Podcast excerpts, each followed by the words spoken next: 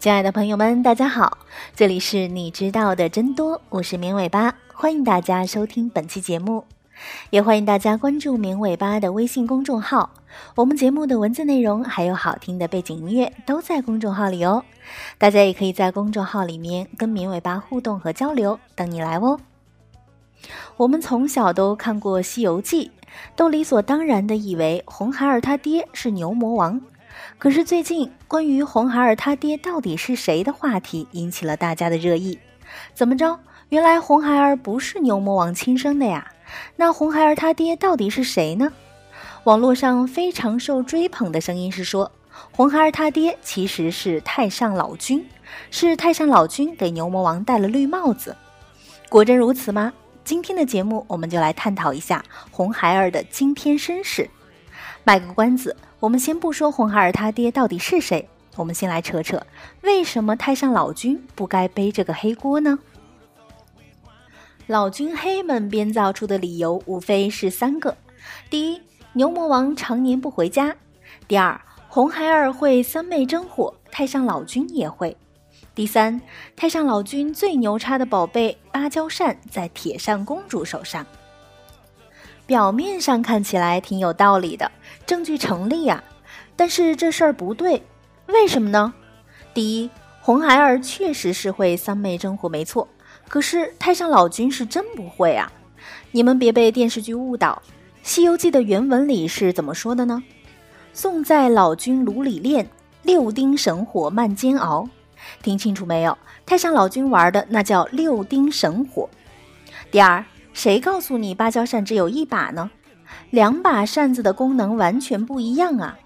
太上老君那把扇子是用来扇火起火的，如果是这把扇子到了铁扇公主手里，狂扇火焰山，那就没有然后了。铁扇公主的那把芭蕉扇，原文有说到：自混沌开辟以来，天地产成的一个灵宝，乃太阴之精液，故能灭火气。山柱的阴风能使人飘八万四千里方能止住。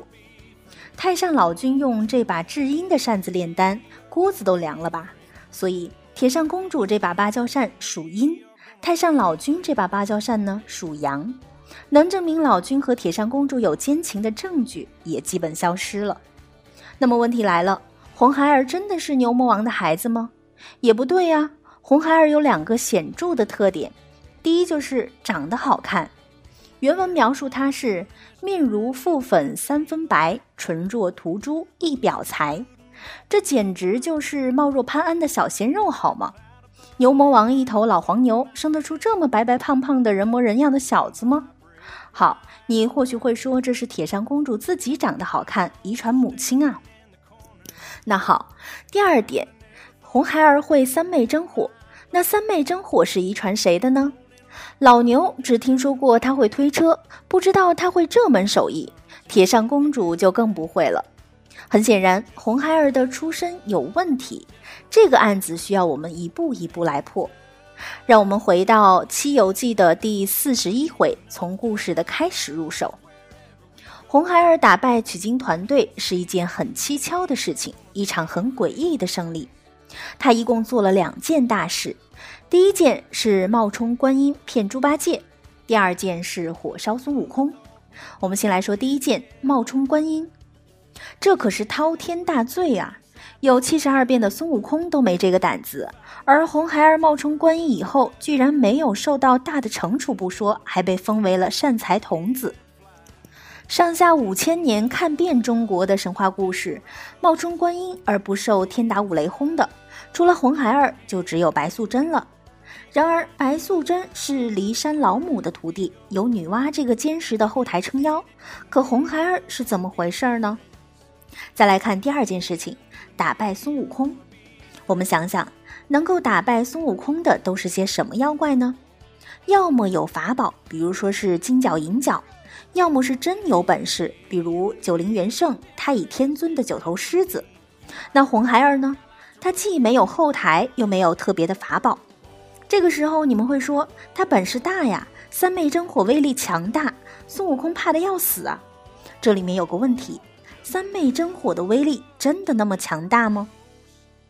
三昧二字其实是源于佛教的三摩地，意思是寂静昏沉，并不是什么大规模的杀伤性武器。撇开《西游记》，三昧真火唯一一次实战是在《封神演义》当中，也就是姜子牙火烧琵琶精。相比于妲己，琵琶精不过是个三流的小角色，费了大半天劲儿才把他打回原形。红孩儿呢，就是一个小屁孩儿，怎么就可以烧残齐天大圣呢？孙悟空是什么人？是见过大世面的人啊，在八卦炉里七七四十九天，和太上老君那是谈笑风生啊。刚才我们说了，太上老君炉子里的六丁神火，不知道比三昧高到哪里去了。怎么证明呢？我们知道。紫金铃、九齿钉耙，甚至是悟空自己的定海神针，这些通天彻地的武器，都是老君练出来的。紫金铃还打败过孙悟空。老君曾做过一件缺德的事情，就是把观音沾了甘露的杨枝烤得焦干，这一点很重要哦。观音瓶子里的甘露是可以浇灭三昧真火的，但竟然完全防御不了八卦炉。这就充分证明了刚才的结论：六丁神火强于三昧真火。孙悟空在八卦炉里躲了四十九天，也没能怎么样。区区一个小孩不到家的真火，怎么就把他打得屁滚尿流？所以说，这个仗输得蹊跷。那么事情就陷入了僵局。首先，我们确定了红孩儿应该有后台，可是后台是谁不知道，也没露过面。其次，我们确定了单凭红孩儿的本事打不败齐天大圣，那么齐天大圣为什么会输呢？这一切的问题归根到底就一个：红孩儿他爹是谁？想不明白啊！山穷水尽、百思不得其解的时候，我们习惯把书往前翻。《西游记》第七回，太上老君急奏道：“那猴吃了蟠桃，饮了御酒，又到了仙丹。”我那五湖丹有生有熟，被他都吃进肚里，运用三昧火断成一块，所以魂作金刚之躯，极不能伤。听见没有？天生就会三昧真火和红孩儿还有交集的人是谁？不是牛魔王，不是铁扇公主，不是太上老君，居然是孙悟空。再想想前面提到过的。孙悟空自己都会三昧真火，还怕红孩儿吗？这不科学吧？牛魔王和铁扇公主为什么要分居？真的是牛魔王花心吗？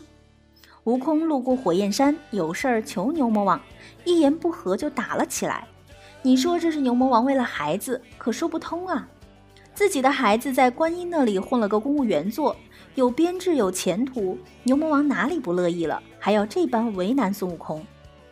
唯一我们能够想到的可能性就是，齐天大圣在大闹天宫的时候给牛魔王戴了绿帽子，从那天起便珠胎暗结。牛魔王当时怀疑说：“我山妻自幼修持，也是个得道的女仙，所以铁扇公主最早应该就在天庭。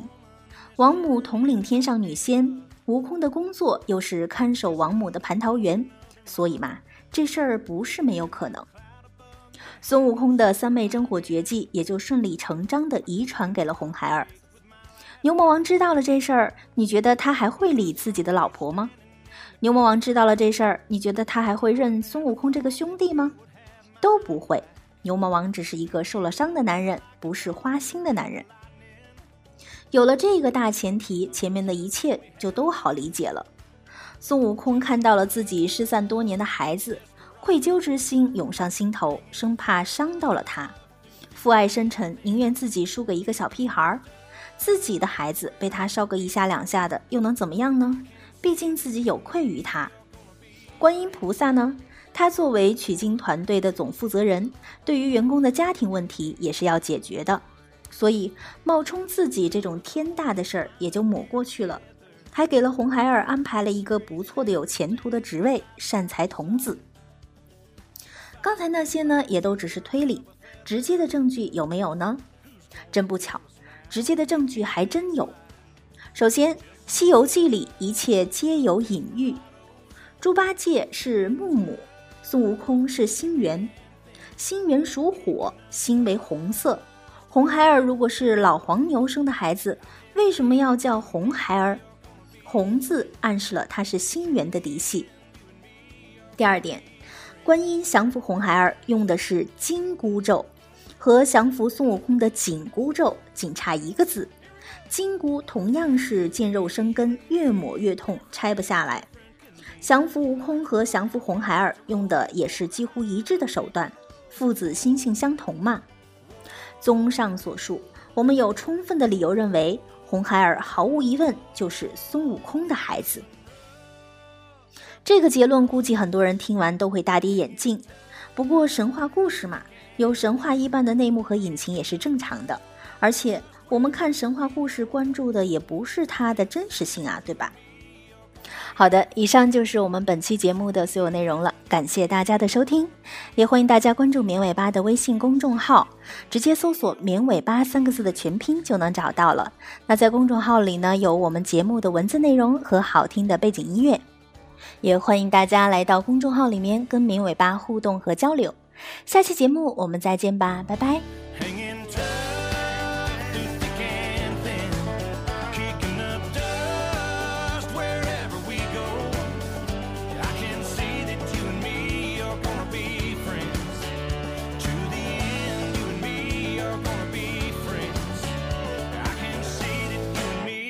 gonna be friends. Yeah.